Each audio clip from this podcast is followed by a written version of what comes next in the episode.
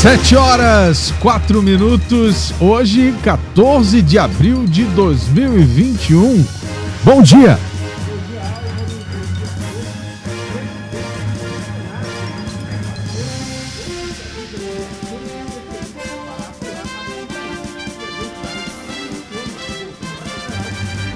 o enfrentamento à Covid-19. Hoje começa a vacinação de acadêmicos finalistas do curso, dos cursos de saúde aqui na capital do Amazonas. Dados do IBGE apontam que após queda histórica em janeiro, vendas no varejo do Amazonas crescem 14% em fevereiro. Doze municípios decretam emergência por cheias nos rios do Amazonas. Ainda sem data definida, volta às aulas presenciais é discutida pela Secretaria de Educação com o MPE, a Lean e sindicatos. Na coluna O Poder, vamos discutir sobre o contrato de 19 milhões de reais deixados pelo ex-prefeito Arthur Neto com a empresa e-marketing. Você também fica bem informado sobre o trânsito ao vivo e as ocorrências policiais. Este é o seu Jornal da Cidade, o seu Jornal das Sete.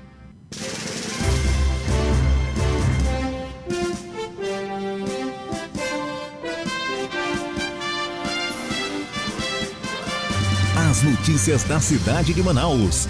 Polícia, emprego, comunidade. As últimas informações do Brasil e do mundo. Começa agora. Começa agora. Jornal da Cidade. Agora vamos conferir as manchetes dos principais jornais do país. A gente começa aqui com o estado de São Paulo, que traz na sua manchete principal: em 10 anos, pelo menos 2 mil crianças morreram por agressão. Essa é uma estatística estarrecedora autores de 80% dessas agressões são pais ou responsáveis. Violência doméstica aumentou com a pandemia, dizem os especialistas. CPI investigará governo federal e repasse para os estados.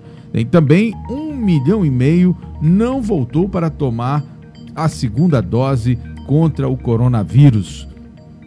Câmara voltará uso de IPCA em alta de aluguel. E tem também é, uma janela para o futuro da saúde chamada de Uber da Vacina e Exames. Startup BIP Saúde tem aporte de 10, 110 milhões de reais. Essas foram as manchetes do estado de São Paulo de hoje.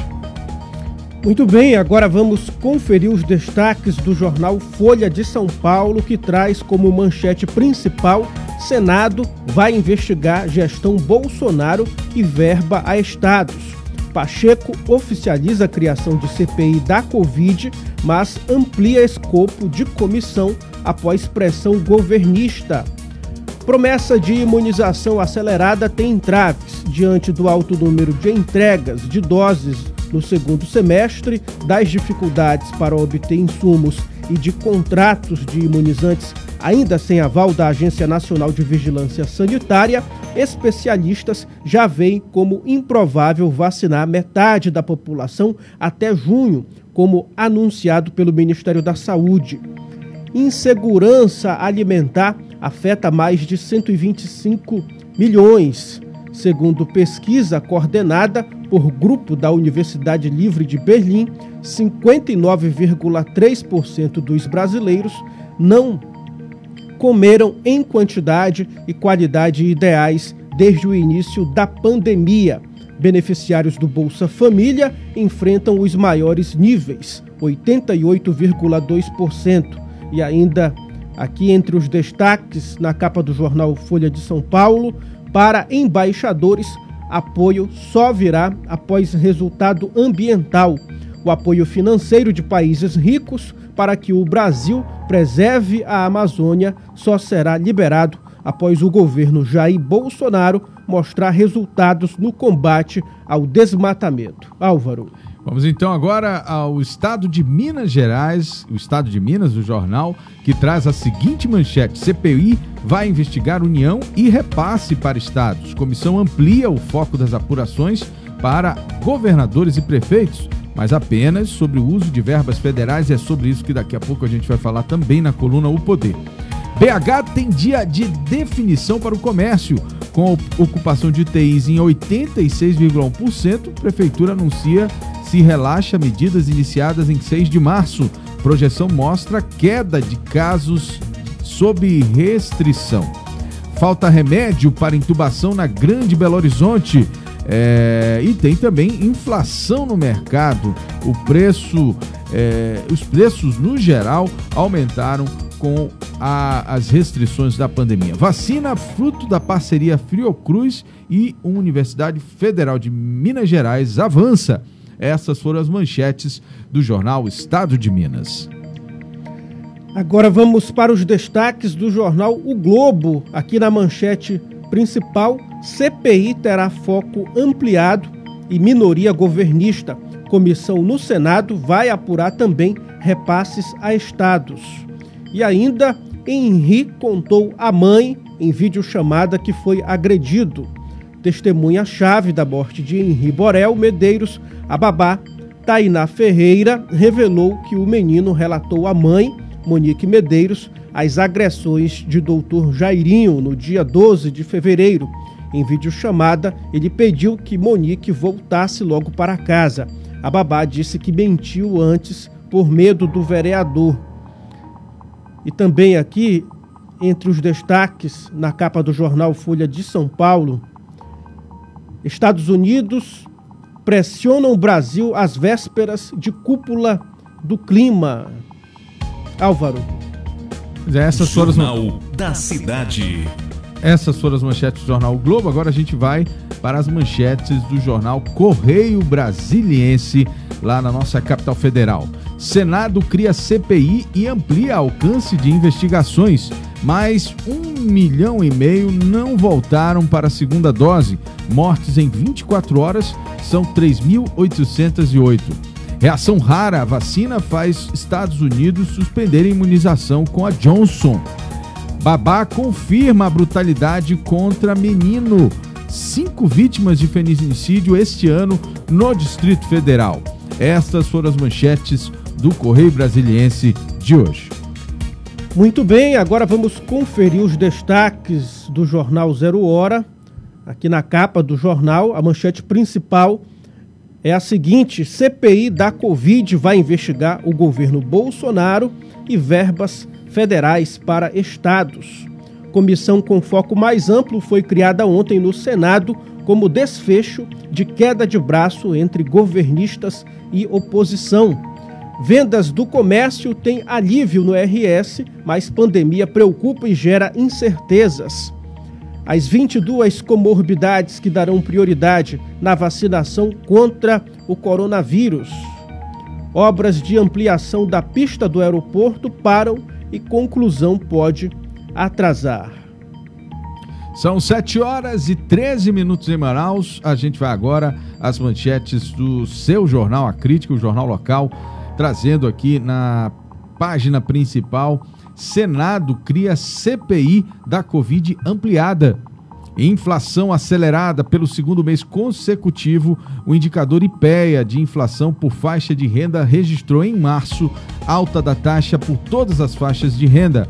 O segmento de transporte foi o que mais contribuiu para a alta da inflação. 11,2% é o registro de aumento no combustível. Comércio após três meses consecutivos com variações negativas, somando quedas de 35,9%, volume de vendas no comércio volta a crescer em fevereiro.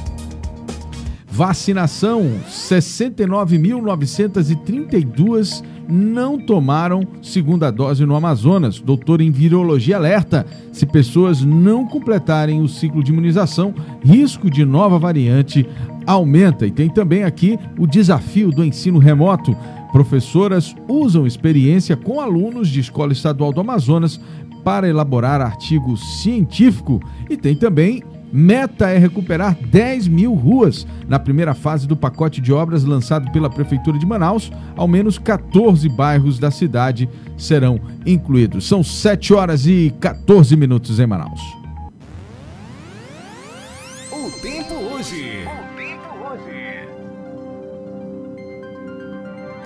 A previsão para hoje, de acordo com o Instituto Climatempo, é de que apesar da chuva, pode haver sol com muitas nuvens durante o dia, períodos de nublado, com chuva a qualquer hora podem ocorrer também, mínima de 24 graus e máxima de 29 graus.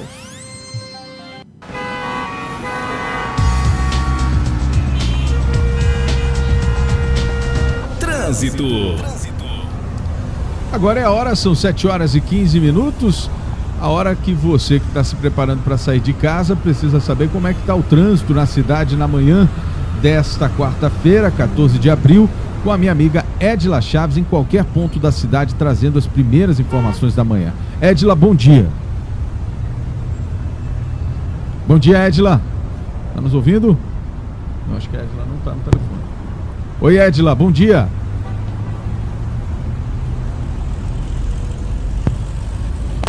Oi, Edila.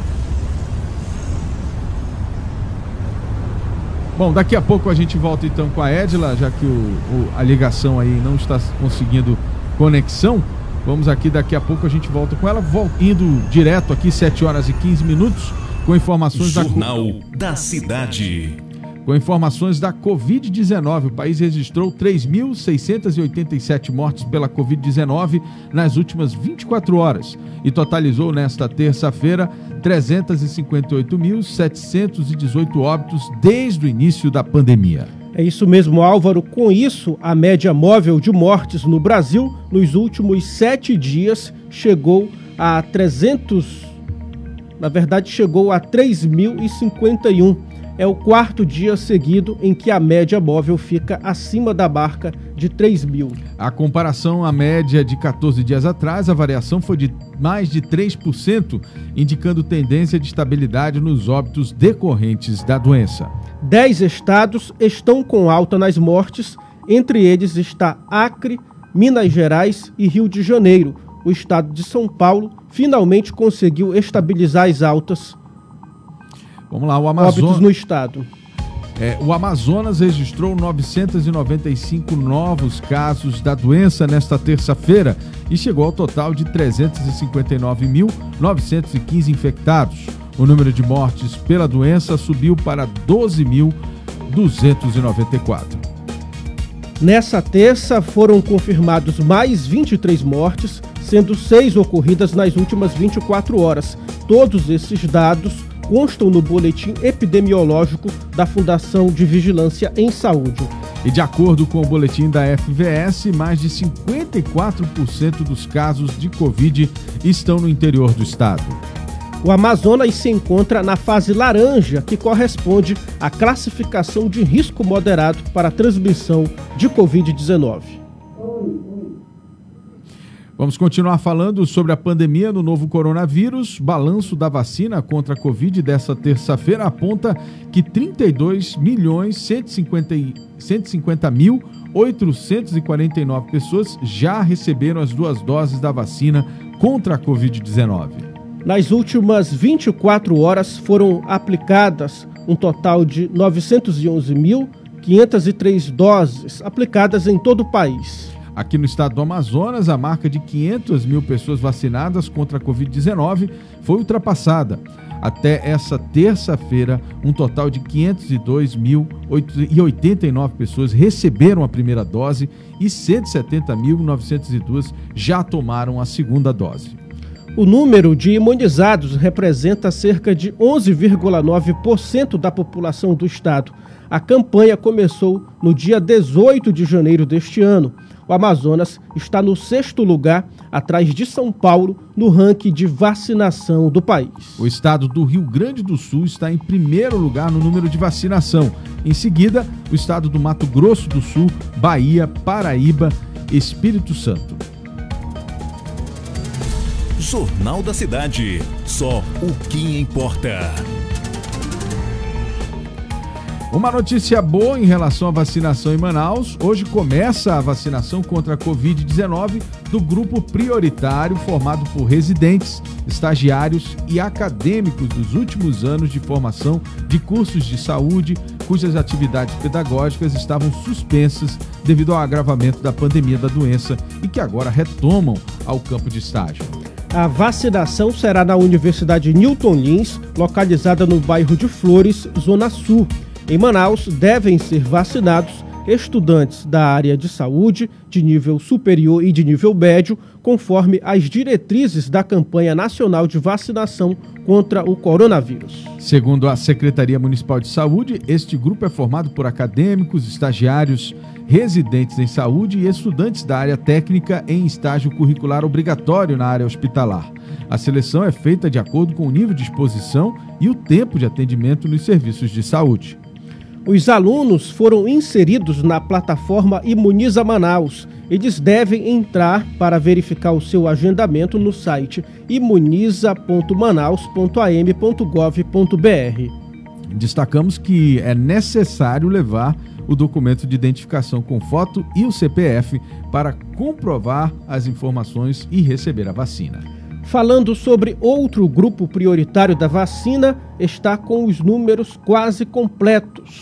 Em 17 dias, a campanha de imunização dos agentes de segurança pública já vacinou 80,7% da meta de profissionais para o setor. Nesta terça-feira, mais de mais 246 policiais é, militares e 27 bombeiros militares receberam a primeira dose da vacina Coronavac. Ao todo, a meta é imunizar 5 mil agentes de segurança estadual e federal. Conforme dados da Fundação de Vigilância em Saúde, durante os 17 dias já receberam a primeira dose do imunizante 4 mil e 36 mil servidores da segurança pública, entre Polícia Militar, Civil, Corpo de Bombeiros, peritos e agentes do núcleo especializado em operações de trânsito, Polícia Federal e Polícia Rodoviária Federal. Bom, a campanha de imunização dos servidores da segurança que atuam com linha de frente durante a pandemia da Covid-19 foi idealizada pelo governador do estado, Wilson Lima, e deferida pela Justiça Federal. Estão sendo utilizadas as vacinas AstraZeneca e a Coronavac.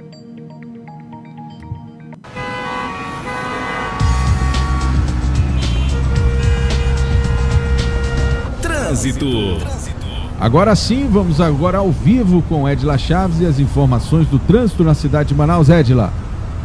Bom dia, bom dia Álvaro, bom dia a todos os ouvintes. Espero que agora sim já agora sim, me ouvirem, né? O pessoal está com aqui. problema técnico aqui na, na, na nossa operação. Exatamente. Álvaro, aqui na Avenida Torquato Tapajós, o trânsito ficou um tanto que lento devido à situação da chuva, né? Graças a Deus, os motoristas conscientes estão reduzindo a velocidade, né? Por conta dessa questão da pista molhada. Então, com isso, devido a essa atenção, então os motoristas acabaram tendo ali uma certa precaução e com isso o trânsito ficou um tanto que congestionado, mas está conseguindo fluir, viu? Nós temos a informação aqui através também do IMMU, para quem vai ali da José Lindoso, a situação ali, ela está, quem segue pela Avenida Governador José Lindoso, no sentido Alameda Cosme Ferreira, a via está toda canalizada, ou seja, tem uns cones no entroncamento para a, para a Avenida Cidane Salles. Isso aí também uma forma onde os próprios profissionais do IMMU viram para montar essa questão para a fluidez do trânsito, ou seja, aqueles motoristas que acabam tentando querer trocar de faixa e já decidem fazer essa troca muito em cima, então os agentes de trânsito estão ali, colocaram cones para tentar ajudar a, na fluidez do trânsito. Agora, Álvaro, eu chamo a atenção sobre um fato ocorrido por volta de ontem, às 15 horas, onde um carro, era uma caminhonete, né?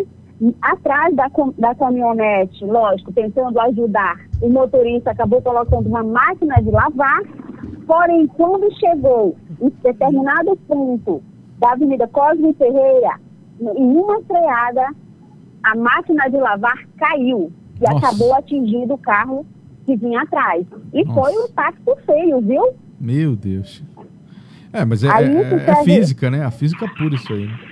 Exatamente. Agora, a observação que foi trazida ao conhecimento de todos é devido à situação de pessoas que decidem fazer esse tipo de transporte, né? Então, gente, verifica se realmente está em condições de levar esse material que vocês querem levar, se está bem amarradinho, porque se fosse um motoqueiro, eu creio que ali a situação estaria bem grave, viu? Graças a Deus, É era um carro, apenas danos materiais, mas isso aí eu trouxe de alerta, principalmente devido a essas pessoas e aos motoqueiros, ok? É, Edila, é, eu queria fazer uma pergunta sobre a situação da chuva na manhã de hoje. A gente sabe que caiu uma chuva forte logo na- por volta das 6 horas da manhã. É, teve algum impacto aí? Algum, algum acidente de trânsito? Alguma coisa que possa ter ocorrido? por Tivemos, tivemos, tivemos uma colisão ali na, na Avenida Max Teixeira, volto a repetir, nada grave, viu, gente? Dois veículos de porte médio. A questão é, como eu sempre falo, aquela a situação da pista molhada. Isso acaba trazendo uma certa atenção triplicada para as pessoas. E ali aconteceu isso, né? Devido à forte chuva, a velocidade que acabou sendo colocada a mais e teve essa colisão, mas nada grave, só apenas, só apenas danos materiais. Em questão também da cidade de Manaus, nós temos alguns bairros que já estariam ali com a anteninha ligada do alerta, né? Principalmente o bairro ali, União da Vitória, próximo à barreira, por ter, por estar bastante próximo ao Igarapé, sempre que tem uma chuva, além da conta, começa a atingir algumas residências. Mas questão de trânsito mesmo, graças a Deus, a informação que nós tivemos foi apenas uma colisão com danos materiais na Avenida Max Teixeira. Fora isso, tudo tranquilo. Obrigado, Edila. Daqui a pouco você volta com os casos de polícia que aconteceram durante a noite e madrugada desta quarta-feira. Obrigado pela sua participação. Jornal da Cidade. A gente continua aqui, Álvaro, com as informações sobre a Covid-19. Isso, pode continuar. Após a queda histórica de 31% em janeiro, as vendas no varejo eh, do Amazonas cresceram 14,2% no mês de fevereiro deste ano. O resultado positivo é registrado após três meses consecutivos de queda. Essa foi a maior taxa de crescimento do país em fevereiro, na comparação com o mês anterior. Os dados foram divulgados pelo Instituto Brasileiro de Geografia e Estatística, o IBGE, e de acordo com o órgão, a alta não recupera a perda sofrida em janeiro, pior mês da pandemia de Covid no Amazonas, mas diminui a queda no cálculo acumulado do ano. Na comparação com o mesmo período do ano passado, o mês de fevereiro registrou queda de 16,9% nas vendas no varejo. Jornal da Cidade. A Secretaria de Estado de Educação e Desporto reuniu nesta terça-feira com representantes dos sindicatos dos trabalhadores em educação do Estado do Amazonas e dos professores e pedagogos de escolas públicas do ensino básico de Manaus, e também com órgãos governamentais. O objetivo era tratar sobre o retorno das aulas presenciais na rede estadual de ensino remoto e o remoto na rede pública estadual. O retorno ainda não tem data definida e está condicionado às orientações das autoridades de saúde diretamente ligadas ao combate da pandemia da Covid-19 no Amazonas, informou o secretário de Educação Luiz Fabiano Barbosa. Do mesmo modo que o ano passado, Luiz Fabiano destacou que a Secretaria de Estado está trabalhando em conjunto com os órgãos de saúde no monitoramento dos casos da doença, para que qualquer decisão relacionada ao assunto seja é, apro- aprovada por eles. A reunião contou ainda com a presença da presidente do Sintean e com a presidente da Aspron Sindical. Ambas levaram Para a pauta, a vacinação dos profissionais da educação que começaram a ser vacinados no estudo COVAC Manaus em março deste ano. Com relação à vacinação dos professores e servidores da educação, o secretário destacou o esforço do governador Wilson Lima a respeito da possível inclusão desses profissionais nos grupos prioritários do Plano Nacional de Imunização. Ainda sobre a vacinação em massa dos profissionais, no último dia 30 de março, o governador Wilson Lima, juntamente com os oito governadores que fazem parte do Consórcio Interestadual de Desenvolvimento Sustentável da Amazônia Legal, assinou carta endereçada ao ministro da Saúde, Marcelo Queiroga, solicitando a revisão do Plano Nacional de Imunização e inclusão dos profissionais da educação como grupo prioritário. Jornal da Cidade. Só o que importa. Doze municípios do Amazonas decretaram situação de emergência por causa das cheias dos rios que já afetam mais de 100 mil pessoas. Bairros de Manaus também já começaram a inundar. O Rio Negro já ultrapassou a cota de inundação, que é de 27 metros e 50 centímetros. Hoje a cota atual do rio é de 27 metros e 92 centímetros. Por causa disso, a Defesa Civil Municipal começou a construir pontes de madeira para atender as famílias afetadas. Segundo o Serviço Geológico do Brasil, o Rio Negro pode atingir uma cheia histórica, passando dos 30 metros. Em todo o Amazonas, são 12 municípios em situação de emergência e outros 21 em alerta. Em Manacapuru, que está em, que está em alerta, também começou a construção de pontes de madeira porque o rio Solimões invadiu algumas ruas da cidade. O governo do estado está levando ajuda humanitária aos locais mais atingidos pelas cheias dos rios.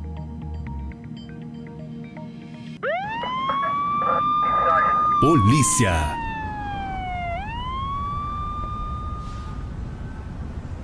Vamos agora então falar ao vivo com Edila Chaves, voltando aqui conosco para atualizar as informações dos casos de polícia desta noite madrugada.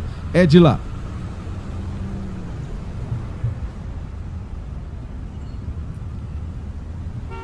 Alô? Oi, Edila. Pois não? Oi.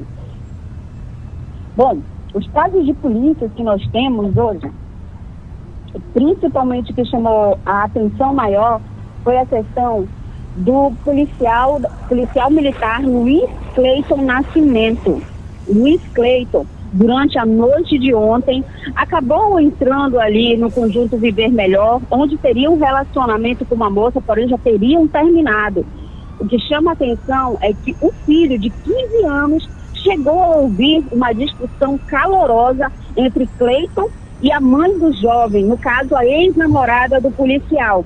Após determinado momento, o menino de 15 anos ouviu disparos de fogo, de arma de fogo, de dentro do quarto. Ao chegar ao local, já se deparou com a mãe ao chão e Cleiton, policial, tentando então salvá-la, onde ele acabou por pegar a moça e colocá-la dentro do seu próprio carro, um veículo Ford K na cor azul. Fato ocorrido no conjunto Viver Melhor, bloco 300 no Lago Azul.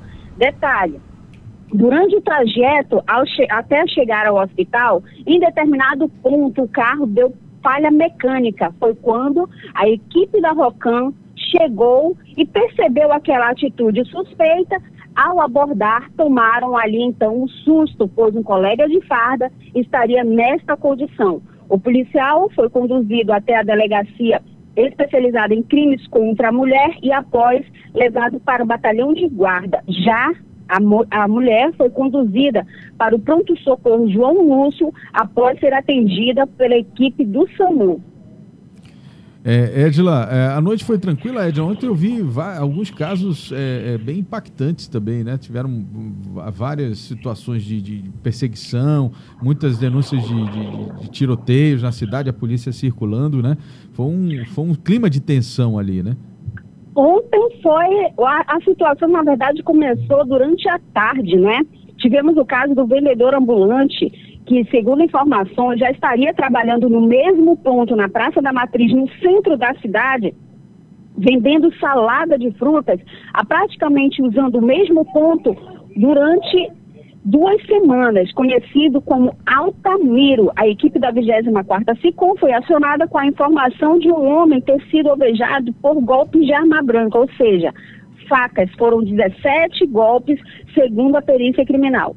As informações sobre Altamiro, o único nome que conseguiram identificar do jovem, é que ele teria sido vítima de latrocínio, né? Um homem chegou com a faca na mão, o pegou como rendição, anunciando já o fato, ou seja, o ato do roubo, foi quando Altamiro decidiu reagir. Ali então, entrando em lutas, luta corporal, conforme a perícia, as mãos estariam totalmente esfaqueadas e também na região das costas. Foi o momento em que o autor conseguiu conter e ali no momento de ira, né, frequente, acabou desferindo mais golpes na região das costas.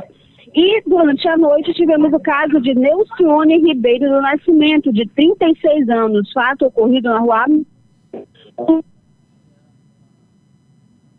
Acho que caiu a ligação da Edila.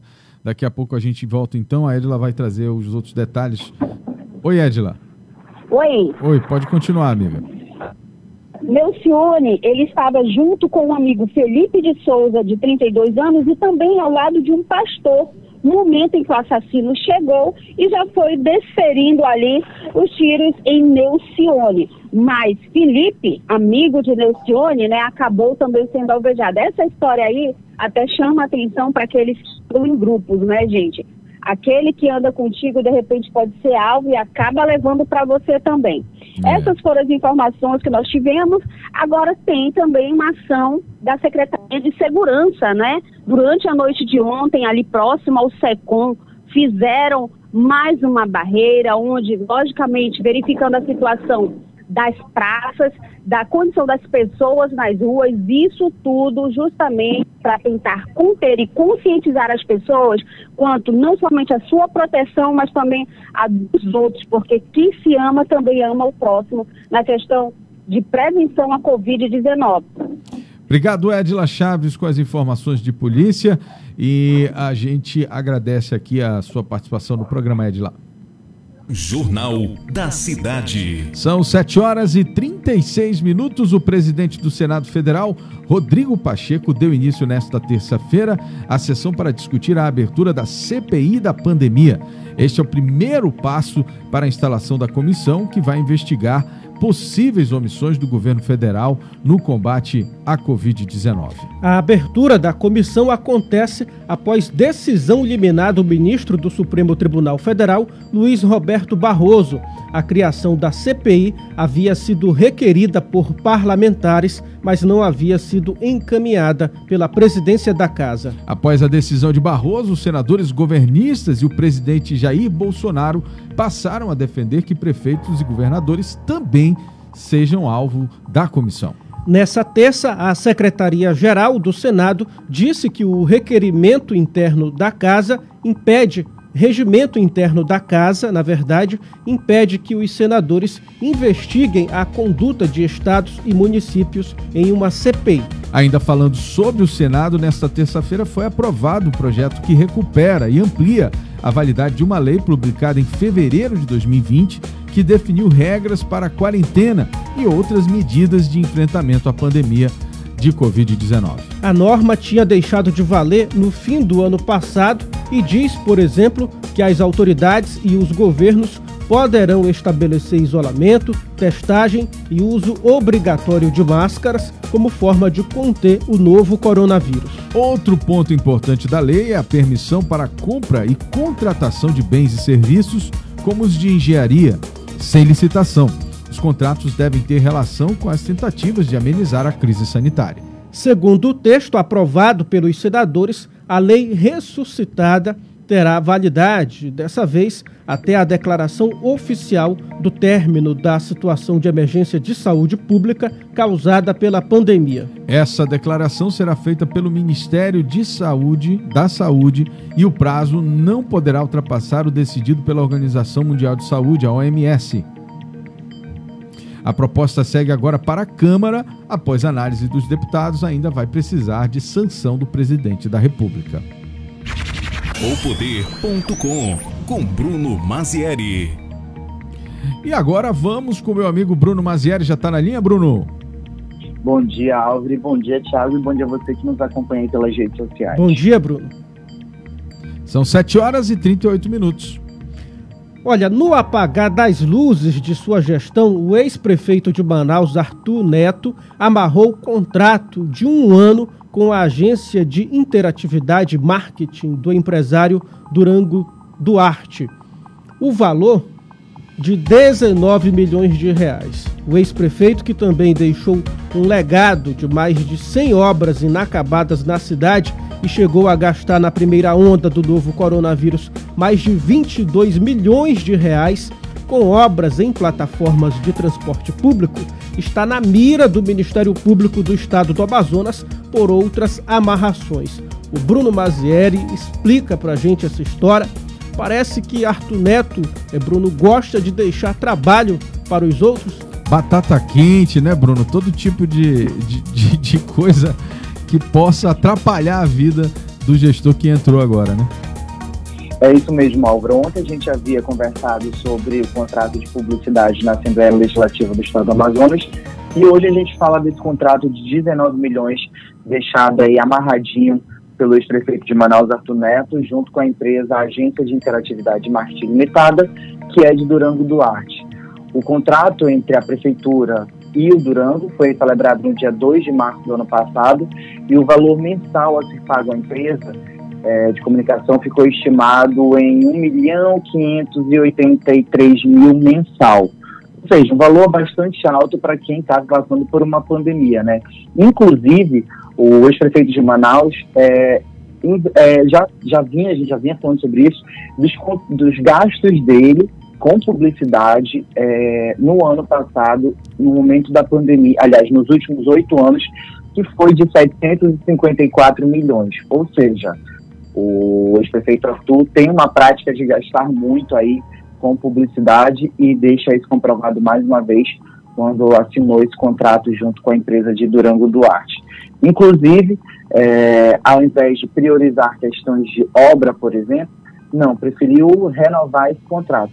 É, no início da gestão do prefeito Davi Almeida, o, houve um levantamento e aí ficou claro que as obras do Distrito, distrito Industrial, desculpa, é, orçadas em 150 milhões, não foram concluídas e acabou que agora o prefeito, juntamente com a superintendência da Zona Franca de Manaus, estão tendo que arcar novamente com todo esse problema causado pelo ex-gestor da cidade de Manaus.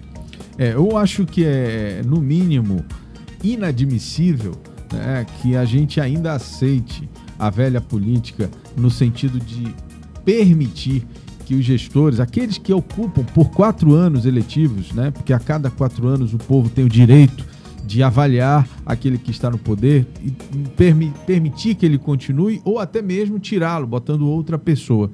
Mas é inadmissível que, independente é, dessa condição é, cedida, né, esse poder cedido pelo povo, é, a gente ainda permita, os órgãos de controle ainda permitam que situações como essa continuem.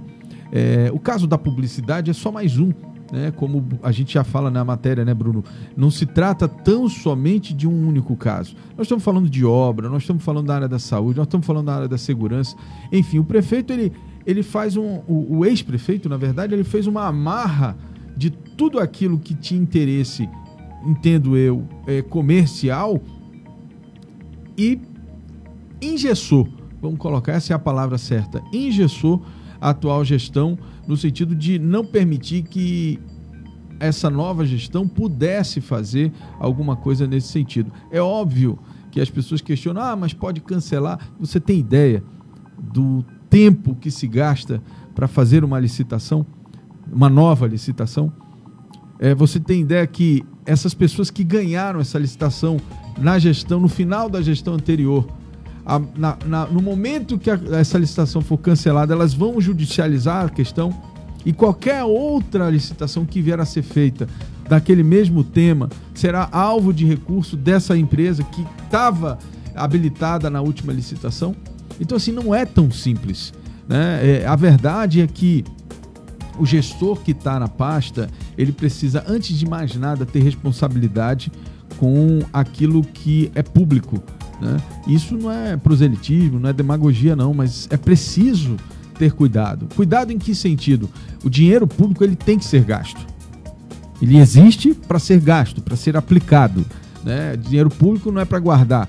O, o, o, governo, prefeitura, ele não ganha dinheiro dos impostos para guardar numa conta no banco. Ele tem que aplicar. Essa que é a grande verdade. Agora, você precisa aplicar de forma responsável. Então, se você, e eu acho que já existem, inclusive, mecanismos legais para pro, proibir esse tipo de ação, né, que é exatamente isso. No final da gestão, o, o executor, né, aquele que está à frente, né, o, o, tomador, o ordenador de despesas, no caso, é quando ele está ali no, no, finalzinho do seu mandato, o que, que ele faz? Ele olha para a conta no banco, vê que tem um monte de dinheiro e aí taca ele a fazer contrato, né, que ele sabe que ele não vai conduzir porque está acabando a gestão dele, mas ele já vai deixar amarrado. Quer dizer, isso no mínimo tem que ser combatido pelo Ministério Público no sentido de mostrar, por exemplo, tem um contrato é, da prefeitura que foi feito no dia 24 de dezembro. 24 de dezembro, um contrato de, salvo engano, 2 milhões, 9 milhões de reais para um serviço de produção de alguma coisa lá, de vídeos, etc. É óbvio, é óbvio que é, em dezembro a prefeitura do senhor Arthur Vigílio Neto não ia produzir mais nenhum vídeo. Né? Mas, e, Álvaro, mas, deixou, ele fez isso, mas deixou licitado. Ele fez né? isso com a iluminação pública, ele fez isso com o transporte público. Foram contratos que, inclusive, foram questionados pelo prefeito Davi Almeida no início de sua gestão, né? Exatamente. Agora aí vem o outro lado, né, Bruno?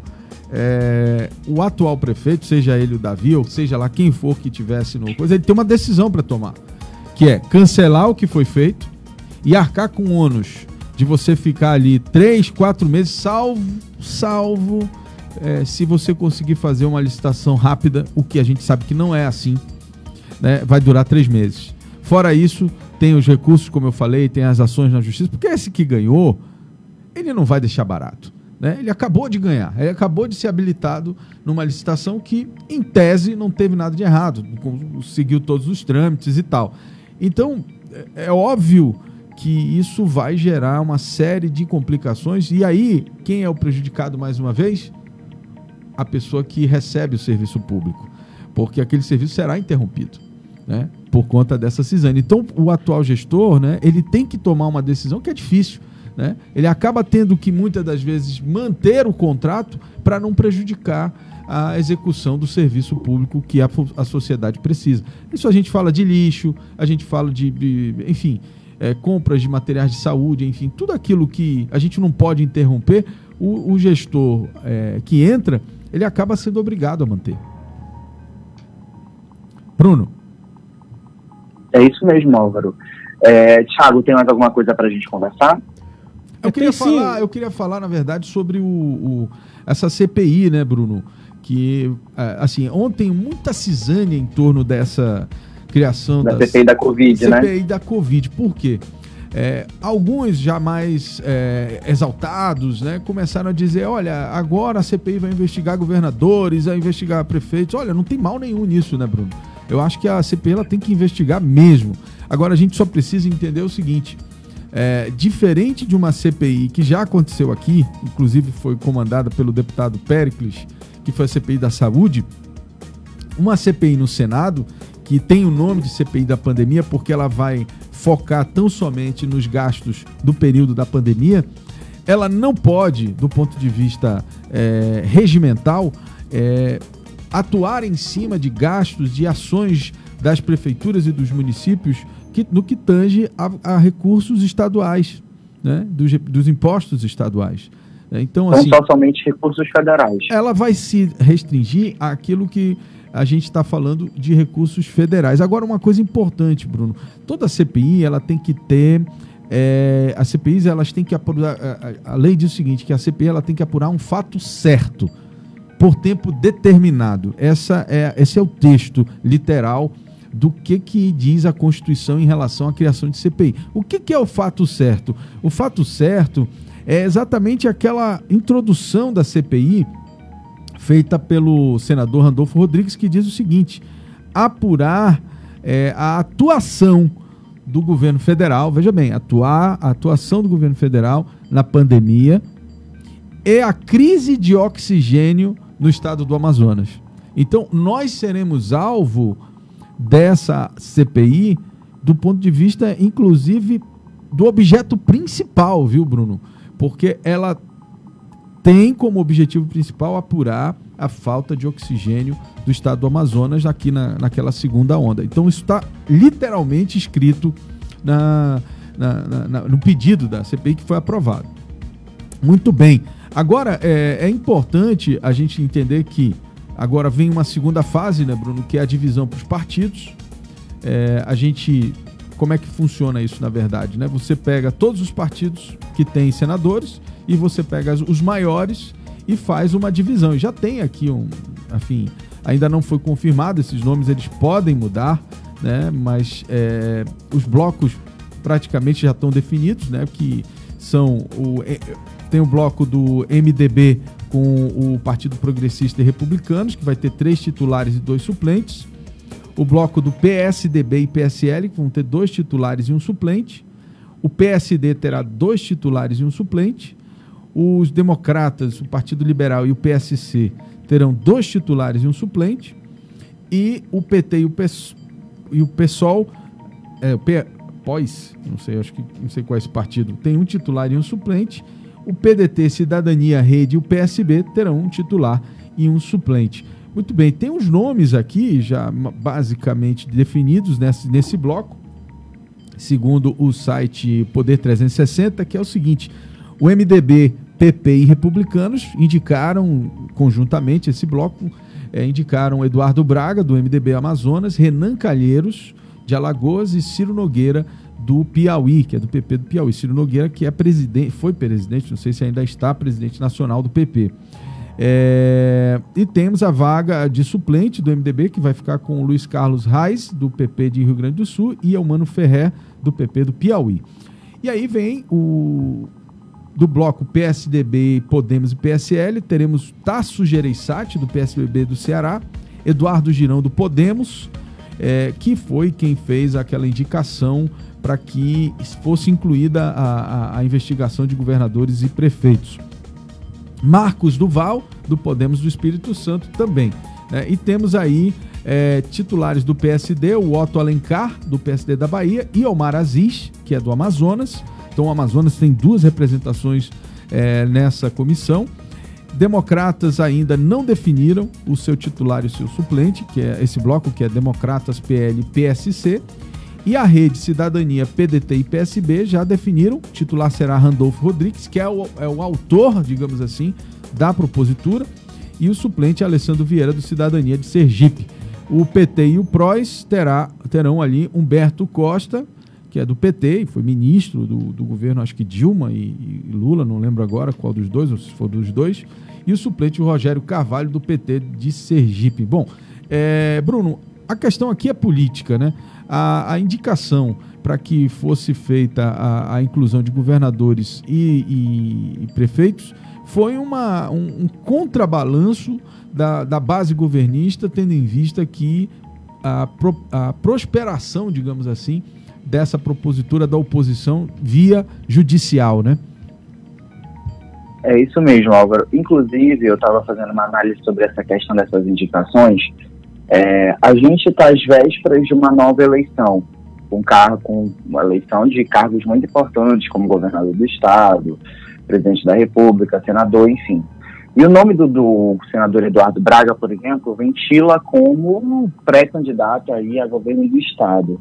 E assim como tantos outros políticos que devem se candidatar a cargos no próximo ano. O que me preocupa disso tudo é, essa CPI ser usada como um grande trampolim político, ao invés de, de fato, investigar os culpados de algumas falhas no sistema de saúde que a gente acompanhou aí. Não tenho dúvida disso, perto, Bruno, eu não tenho dúvida não, disso. Muito de perto ao longo de todo o início do ano de 2021 e final de 2020. Então é bom a gente ficar atento com relação a isso.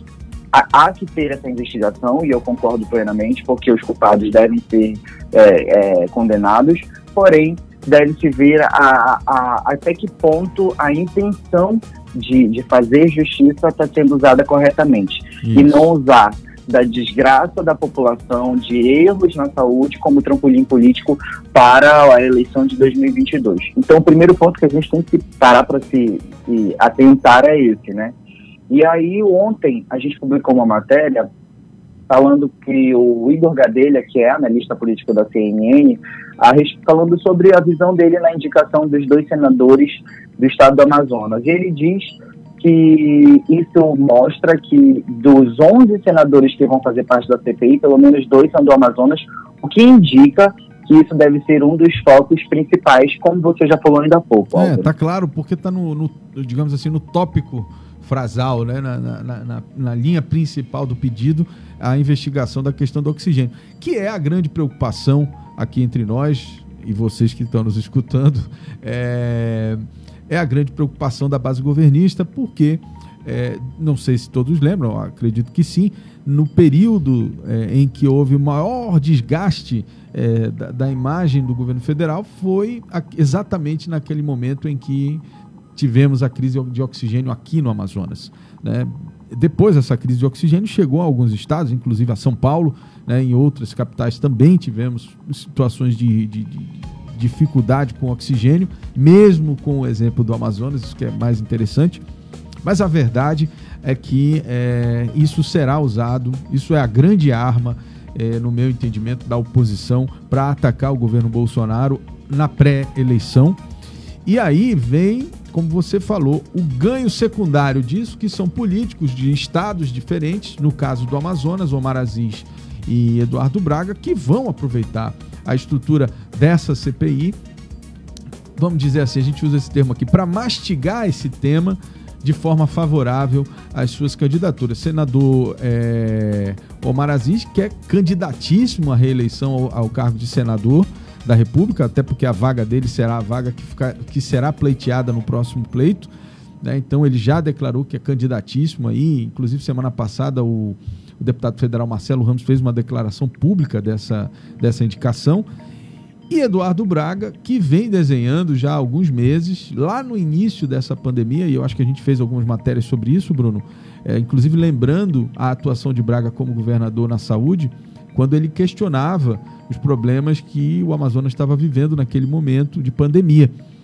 E, isso, aquilo ali já eram sinais de que ele teria, estaria tentando fortalecer uma possível candidatura ao governo. E nos bastidores, todo mundo sabe, né? Se você conversar com prefeitos do interior e etc., Eduardo Braga tem trabalhado muito forte para consolidar a sua candidatura ao governo do estado. Então, para esses dois políticos, a CPI da pandemia será uma, uma espécie de trampolim Agora, a gente precisa saber, né? Tudo na vida tem os dois lados. A gente precisa saber se isso será é, positivo para essas candidaturas ou abrirá uma caixa de Pandora né, daquilo que eles fizeram enquanto governadores é, na saúde, porque isso com certeza virá à baila se eles é, se exaltarem demais nessas discussões.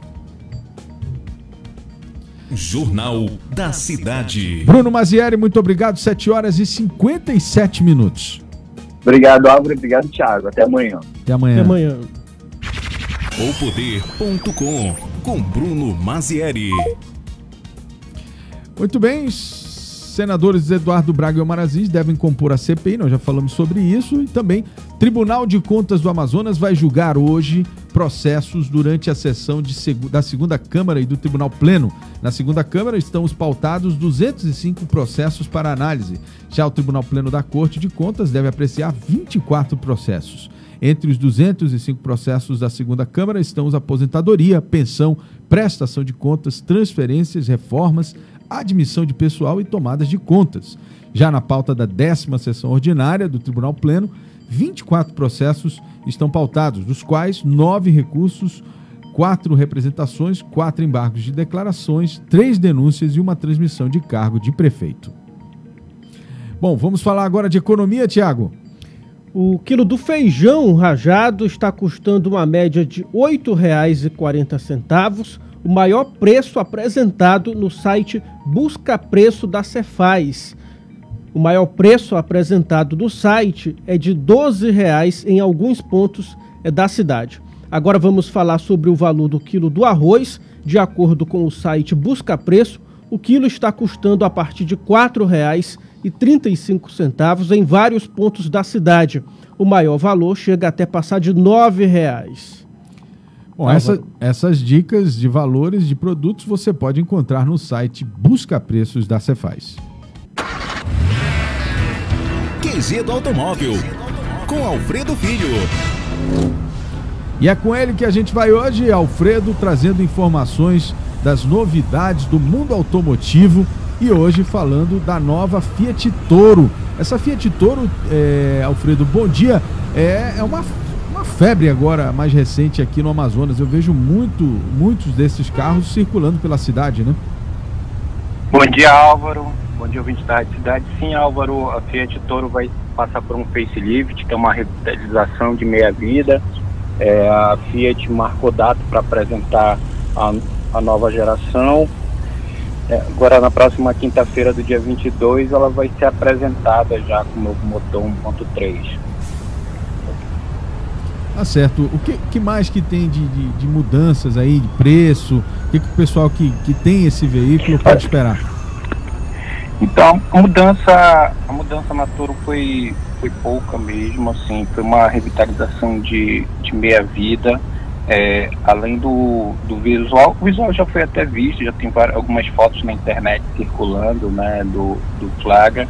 Acho que o grande destaque mesmo é o motor turbo de 185 cavalos, que é o novo motor que a, que a Fiat está fazendo aposta. É, a mudança até mesmo que ela teve foi mais visual na dianteira, na né, grade dianteira vai, mudou e assim, a, a, as linhas linhas ficaram bem, bem diferentes do que se tem na, na, última versão. Teve uma mudança também assim no, no capô. Então é aguardar agora dia 22 para a gente ver. Eu destaco principalmente a questão do motor 1.3 turbo, que já o mercado já pedia um motor bem mais potente e, e mais econômico, é, passa pela questão da modernidade que vem acontecendo em diversos motores hoje. Agora, é, você fala em facelift, o pessoal talvez não entenda muito bem. O facelift, né, é, Alfredo, é, é, é, é como se fosse uma recalchutagem na parte visual mesmo, né? Só na lataria, isso, né? Isso é uma revitalização. O facelift o que acontece é que mantém-se o. Pode-se dizer que mantém-se o mesmo carro, é uma mudança, às vezes, ali no, na questão do para-choque, um pouco uma, uma mudança no, nos faróis então, assim, não é uma mudança profunda no veículo, não é uma mudança bem leve. Então, outro destaque que a gente pode falar também é que ela vai vir com uma nova central multimídia, com uma tela vertical, é, no mesmo esquema de, da, da RAM 1500, porque faz parte do mesmo grupo, né? Uhum, Fiat, RAM faz, faz parte do mesmo grupo, então ela vai vir com uma central multimídia bem parecida. Então a, a, boa notícia é que a Fiat mexeu no portos objetos também, que muitos clientes de Toro reclamavam muito. É, então ela vai ganhar itens aí como controle de cruzeiro, adaptativo, painel de instrumento está totalmente digital. A aposta em equipamentos ajudará a elevar o nível da picape Agora, então, é... Assim, Alfredo, isso está previsto para quando? Quando é que deve ser lançado? Agora, a, a Fiat marcou a data para agora dia 22, na próxima quinta-feira. Próxima quinta, dia 22 de abril, sai então o novo dia Fiat 22 Toro. De, o novo Fiat Toro já com essa revitalização, né, que é o chamado, tão chamado facelift de meia-vida, né? Chega um momento ali que eles dão, dão essa mudança para reaquecer o produto, é um que... produto que caiu no gosto, no gosto é que nem o pessoal que vai envelhecendo e vai no, no, no, no, no cirurgião plástico e dá uma esticada aqui, né? E tal, dá uma arrumada, né, Alfredo? Mais ou menos isso, né? Alfredo? Eu acho que caiu a, a ligação. Muito bem, esse foi o QG do Automóvel. Você acessa aí nas principais redes sociais, só digitar aí QG do Automóvel. Tem muita informação todo dia é, informação do mundo automotivo com meu amigo Alfredo Filho. Obrigado, Alfredo, pelas informações. Você volta na semana que vem. QG do Automóvel, com Alfredo Filho. Muito bem, o Cine Manaus oferta 38 vagas de emprego em várias áreas de atuação nesta quarta-feira. Os candidatos interessados nas vagas devem enviar o currículo para o e-mail cinemanaus.empregos2021@gmail.com. Entre as vagas ofertadas estão as oportunidades para motoristas, mecânicos, auxiliares de limpeza, entre outros, que podem ser conferidas em detalhes no site imediatoonline.com. No currículo devem constar os seguintes dados atualizados: números de telefones de contato informações sobre tempo de experiência, caso não seja o primeiro emprego. Lembrando que os candidatos interessados nas vagas disponíveis devem enviar o currículo para o e-mail cinemanaus.empregos2021@gmail.com. Momento do Esporte, com Carlos Eduardo Souza. São 8 horas e 5 minutos e é com ele que a gente conversa agora, que está se recuperando de, um, de uma dengue, não é isso, Carlos? Bom dia, Carlos. Oi, Carlos. Tá me ouvindo?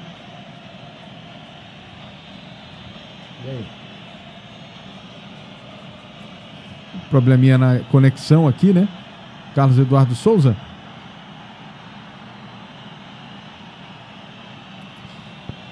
Oi, Carlos.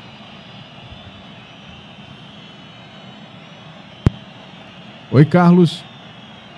Alô? Oi, Carlos. Agora sim, meu amigo. Probleminha na conexão aqui. Tava dizendo aqui que vamos trazendo você aqui. Bom dia. Bom dia. Depois de um breve período de convalescência aí de uma dengue, não é isso?